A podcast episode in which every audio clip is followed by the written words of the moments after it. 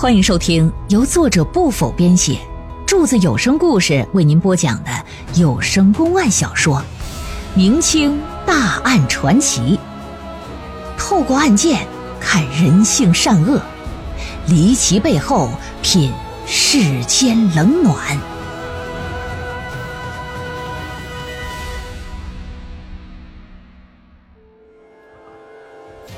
话说，准备进献给慈禧老佛爷的二十万两黄金，在镖局之中失窃，镖局上下三十几号人全部丧命。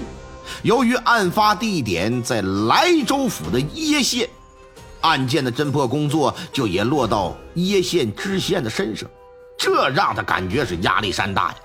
那么说，究竟是何人盗走黄金？一场葬礼的背后又隐藏着怎样的玄机呢？一群绿林好汉、江湖人士又与案件有何关联？请您接着收听《邺县黄金失窃案》。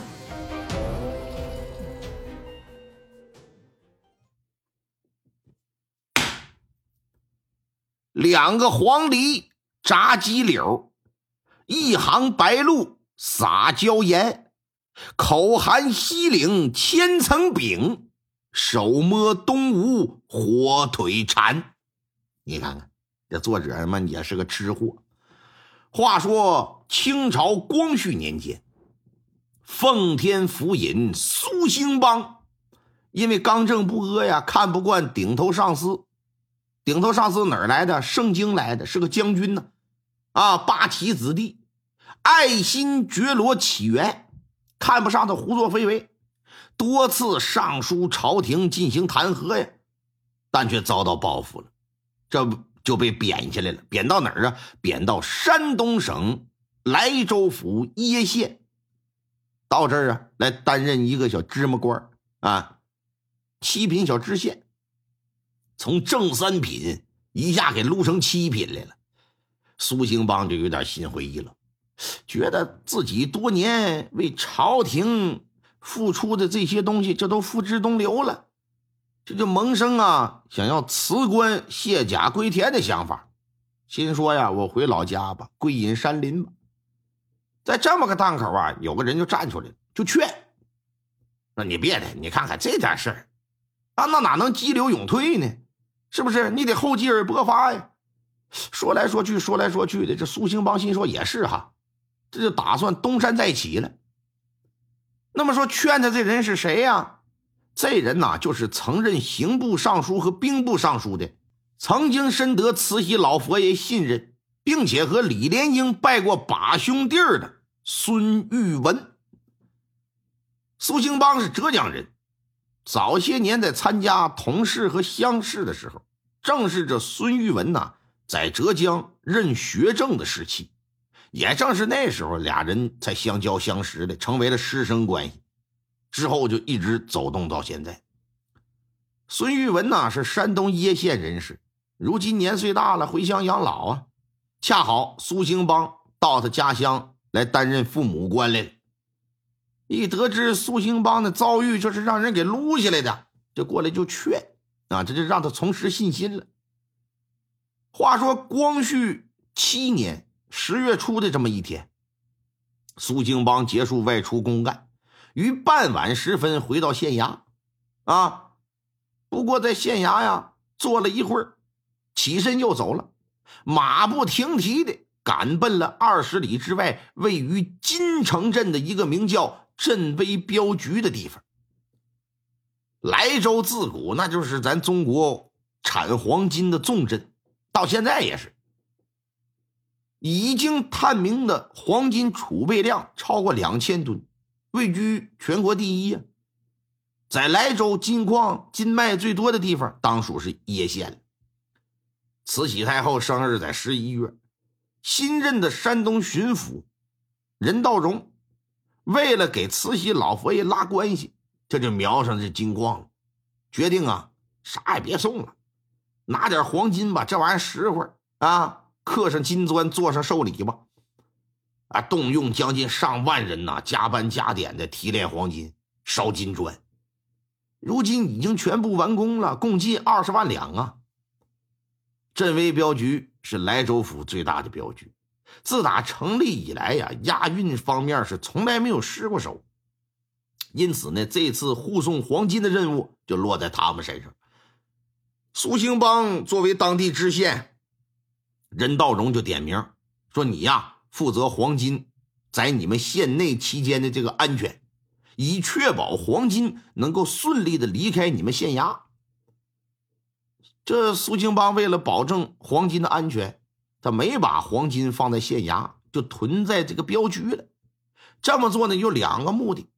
一来呀，是先前提炼金子、制作金砖闹的动静太大，很多人都知道是官府行为。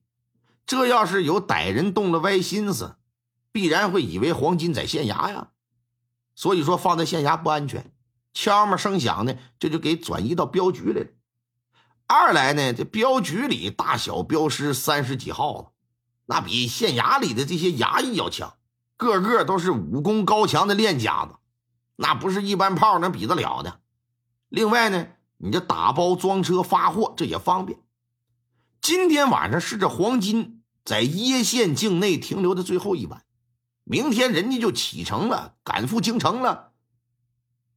县太老爷就觉得我呀有必要今天晚上过去，我叮嘱一番，顺便呢我再看看我的老师啊，看看孙玉文去。到了金城镇。在大街上啊，迎面呢就来了一个骑快马之人呢。这人呢腰上系着一条白带子。苏兴邦打眼这么一瞅，心说这谁呀？策马奔腾的在这闹事啊！一瞅认识谁呀？他老师孙玉文家里的仆人，赶紧就给叫住了，说站下。啊，勒住马，转身一瞧是苏兴邦。哎呀，苏大人，我这正要去找你呢。找找我找我干什么？哎呀，不好了，出大事了我家老太爷，也就是你的老恩师啊，不幸离世了。苏兴邦一听，我的个天，那个社会尊师重道，你不像现在。现在反正也他妈有不少人管我叫师傅，但是他妈逢年过节的，我还得管他叫大哥呢。那年代，一日为师啊，终生为父啊。这相当于自己亲爹死了，哎呀，赶紧催马就来到孙家府上。到了孙家一看，府中上上下下是一片凄凉啊，所见之人呐，无不是披麻戴孝，一个个神情肃穆的。赶紧来到正房吧，就见正堂之中放着一口大棺椁，棺材正对面的桌子上摆着蜡烛牌位。可没有遗像啊！那年代没有那个牌位的后头呢，一个白底黑字写着一个“殿”字两旁各挂着一对挽联呢。上联写的是“指挥飞化白蝴蝶”，下联是“血泪染成红杜鹃”。见此情此景，老爷也是潸然泪下，扑通一声往地上一跪。说老师啊，学生来晚了，砰砰砰就跪地叩首啊。打旁边屋里啊，就出来俩人，一个身披重孝，一个衣着便装啊。这俩人呢，分别是孙玉文的长子孙家泰，那位身着便装的是镇威镖局的总镖头甄功成，姓甄，甄子丹的甄。他俩是非常要好的朋友，那家里出这么大事了，那朋友能不来吗？孙家泰上前呢，赶紧的把这县太爷就给搀起来了，说：“苏大人，说那个这是什么时候的事儿啊？哎呀，昨日清晨呢，你也知道啊，家父啊，他这近半年来呀，身体是每况愈下呀。但我们一家人呐，都以为他还能撑上一撑，咋说也能过了今年呢。”哪成想啊！昨日清晨呐，吃过早饭，突然之间呼吸急促，请郎中来一看，已是回天乏术了。父亲归西之后，我这赶紧派人到县衙通知你，结果得知你外出公干不在家。啊，是我这刚回来。哎，再一看旁边，啊，那镖局的总瓢把子，说原本呢，我想呢，先到镖局去一趟，再来看望老师。不成想半路之上碰得你家家丁，得知老师仙逝，我就先到的这儿。那我老师临终可留下什么遗言没有啊？说这个父亲留了，临走的时候交代两件事，一件呢是让我写书信送到北京，通知他离世的消息。另一件呢，就是他的丧事从简，不许大操大办，不许铺张浪费。苏兴邦闻听此言，点了点头，说：“我老师一生清廉节俭的，即便到了人生末晚了，也不忘洁身自好，真乃吾辈之楷模呀！”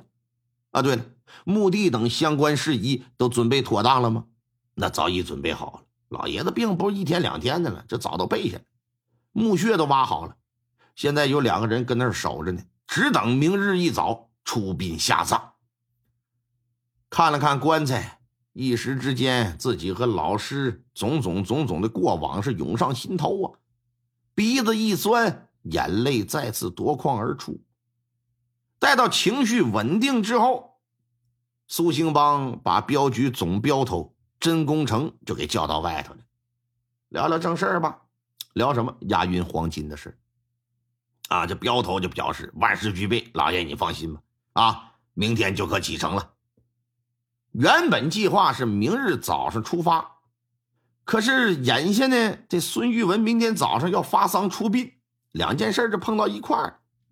显然呢，这出殡人就死一回，更重要一点，押黄金晚个一天半天的，这也不要紧。于是呢，这就决定了，说这个明天早上啊，黄金先别走了。啊，下午再动吧。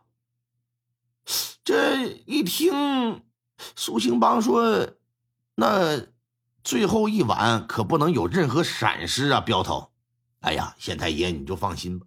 自打这黄金运到镖局之后，那是昼夜有人看守，整个镖局铜墙铁壁一块啊，比那国库都严。你放心吧，嗯，保证万无一失。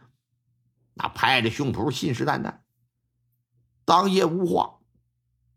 第二天早上，天还没放亮，孙家上下这就都起来了，准备发丧出殡呢。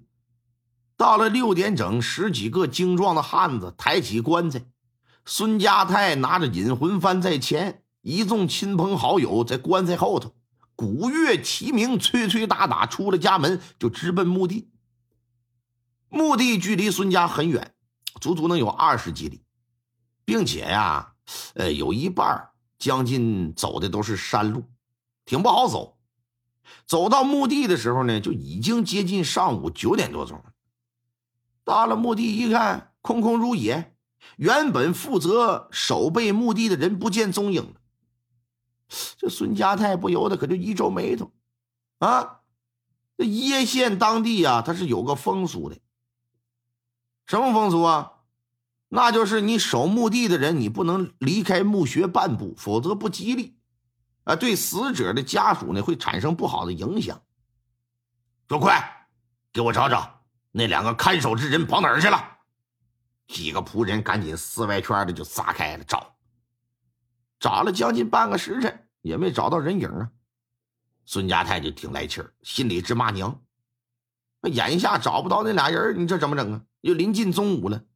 老爷子不能跟太阳地儿底下撂着，先下葬吧。你等办完丧事的，我好好找你算账。把棺材放到墓穴，一众人呢一边填土一边哭。当棺材彻底被掩埋之后，地上就出现一个大大的坟包了。孙家的丧事啊，也算是告一段落了。回去的时候，这就要快得多了，轻车熟路了。中午时分就到了孙家。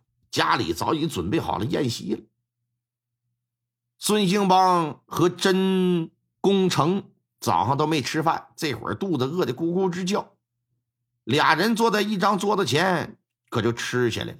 但吃的比谁都快，因为啥呀？吃完了赶紧到镖局啊，这边还等着发货呢。